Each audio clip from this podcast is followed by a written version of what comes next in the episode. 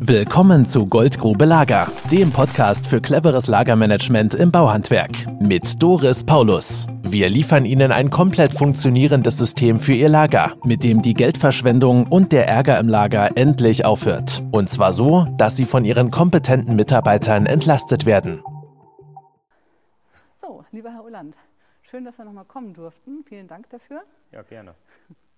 Wir haben letztes Jahr bei Ihnen ja schon einmal gedreht und äh, Sie haben uns dann gesagt, dass wir dieses Jahr nochmal zum Nachdreh kommen können, weil Sie jetzt den zweiten Jahresabschluss nach dem Paulus-Lager-Projekt haben. Ja. Und ganz spannend finde ich ja auch, wie Sie den Betrieb weiterentwickelt haben. Und vielleicht lassen Sie uns mit den Zahlen mal anfangen. Ja. Und dann können wir noch über diese Entwicklung sprechen. Ja, also wir konnten 30 Prozent mehr Umsatz generieren, quasi durch die vereinfachten Prozesse, durch die Lagerhaltung und der Rohertrag ist auf 46 Prozent gestiegen. Also da war für uns schon ein wahnsinniges Plus, dass wir wirklich gezeigt haben, ey, das macht sich bemerkbar, einfache Lagerhaltung mit optimierten Prozessen, wo man quasi dann auch wirklich Verschlankung des Systems hat. Ne? Also war schon Bombe. Vielen Dank. Mir macht es Spaß, sowas zu hören, weil ich ja, also ich finde es auch enorm befriedigend, äh, diesen Beruf zu machen. Und es ist schön, wenn es dann nachher auch aufgeht ja. in Betrieben. Sie hatten in dem Projekt ja auch einen Großauftrag erhalten. Mhm. Hätten Sie den ohne Pauluslager auch so erfolgreich abgewickelt? Ja, definitiv. Vielleicht nicht so ganz so reibungslos und schnell mit, mit der Materialbeschaffung, aber geschafft hätten wir ihn auch. Aber ich sag mal, Pauluslager oder das System Pauluslager war da doch schon unterstützend. Mhm. Und ähm, nochmal, um auf die Zahlen zurückzukommen, die Nachberechnung hat uns dann auch gezeigt, dass das Projekt bei Ihnen 4% zusätzliche Umsatzrendite gebracht hat. Also als Inhaber strebt man ja so 10% Umsatzrendite an. Ja. Wie ist das so, wenn man schon mal vier im Sack hat?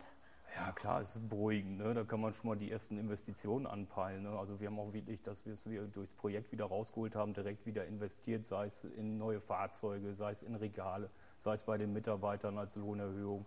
Das waren also Dinge, wo wir halt dann, ich sag mal, nicht großartig überlegen mussten, ob wir es finanzieren oder nicht, sondern halt aus, aus flüssigen Mitteln nehmen konnten. Und das war das halt das große Plus halt. Ne? Mhm. Ja. Dann hat die Nachberechnung auch ergeben, dass die Rendite ins Gesamtprojekt 140 Prozent sind und zwar jedes Jahr fortfaltend, weil sie ja jedes Jahr diesen Zusatzgewinn haben.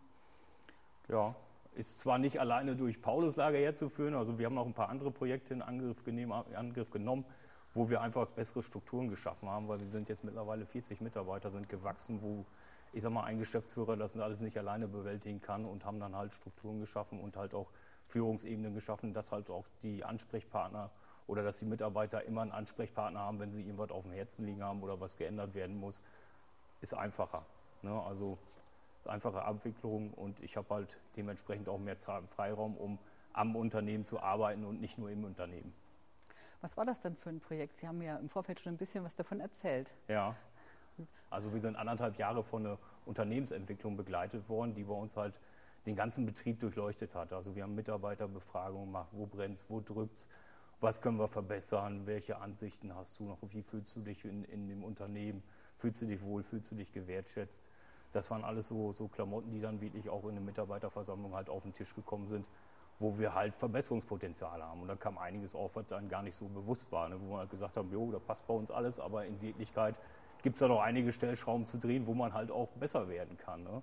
Und da, die haben uns halt anderthalb Jahre begleitet und haben uns da auch wirklich nach vorne gebracht, auch mit Strukturen und Prozesse schaffen, auch wie das jeder seine Aufgaben kennt, mit äh, teamleitenden Monteuren quasi bilden, die dann halt wieder ein Team führen, mit Abteilungsleiter, die halt wieder teamleitende Monteure führen, halt Gespräche einführen, halt Jahresgespräche einführen, Feedbackgespräche einführen, also wirklich Kommunikation deutlich verbessern, dass man sofort, wenn ein Feuerchen anfängt zu brennen, sofort halt auch reagieren kann und halt auch sofort irgendwelche Maßnahmen treffen kann, dass man gegenlenken kann und halt dementsprechend halt den Wind aus den Segeln nehmen kann und dann halt diese, das System halt dementsprechend ändern kann, dass es wieder passt, ne? also dass man wieder richtig einlenken kann.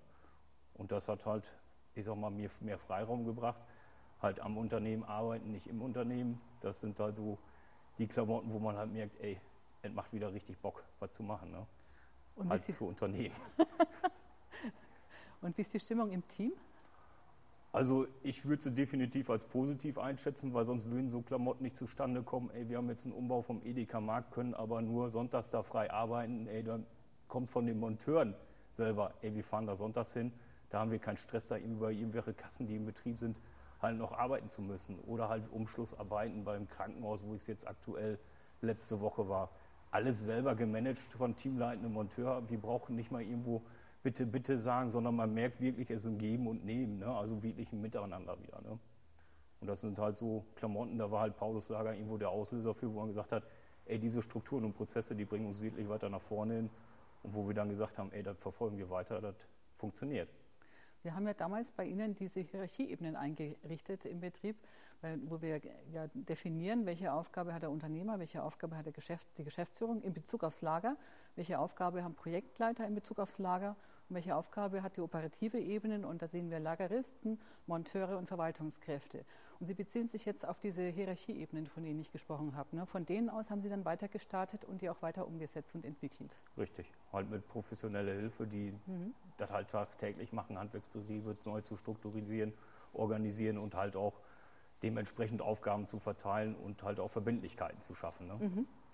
Und äh, denken Sie, dass dieses Folgeprojekt, weil ich finde es total spannend, dass Sie ein Führungsprojekt anschließend nach dem Pauluslager gemacht haben, dieses Folgeprojekt, sorgt es dafür, dass dann hier diese Strukturen aufrecht gehalten werden? Definitiv. Also die Umsetzung ist halt da, ne? wo ich keine Möglichkeit habe, ich sag mal, hinter 40 Mitarbeitern hinterher zu rennen, haben es aber dann die drei Abteilungsleiter, ne? die halt wissen, genau wissen durch eine Stellenbeschreibung, was ist deren Aufgabe, was haben die zu erledigen und die halt auch direkt Feedback kriegen, halt in den wöchentlichen Startgesprächen, dass man vernünftig in eine Woche reinkommt, was liegt nur an, was war schlecht, was können wir verbessern, was war gut. Ne? Mhm. Damit fangen wir immer an, damit man sofort wieder einen positiven Effekt hat. Ne? Was können wir verbessern und was müssen wir ändern. Ne? Das sind halt so, so Klamotten, so gehen wir halt vor. Ne? Und das, das wird dann halt auch direkt angesprochen, wenn irgendwas, also irgendwas schief läuft, da wird nicht in einen hineingefressen, sondern wird angesprochen, ey, was ist da los, wie können wir es verbessern, was können wir ändern. Ne? Dass man eine ganz andere Fehlerstruktur gemacht. Ne? Also nicht mit der Keule oben drauf, sondern, ey, ja, scheiße, es passiert der Fehler, aber wie können wir nächstes Mal verhindern, dass er nicht mehr passiert. Ne? Also will ich dann aktiv auch werden. Ne? Mhm. Also die Übernahme von Verantwortung für eigenes Missgeschick oder eigenen Fehler. Und das Ziel ist, den nicht zu wiederholen. Einen Fehler zu machen ist okay, ist wichtig Klar. zum Lernen, anders geht es ja. nicht. Aber die Wiederholung wäre ungünstig. Ja. Und darum geht es dann zum Schluss. Genau. Und nicht um die Person. Und das ist Richtig. auch ein wichtiger Unterschied, finde ich. Also jeder Fehler, der gemacht wird, hat man ja irgendwo den, den Vorteil raus, den man ziehen kann. Ey, der Fehler passiert nicht nochmal und dann werden wir halt dementsprechend immer besser. Ne? Aha. Ja. So, liebe Zuhörerinnen und Zuhörer, das war der erste Teil vom Interview mit Herrn Uland. Hören Sie nächste Woche den zweiten Teil.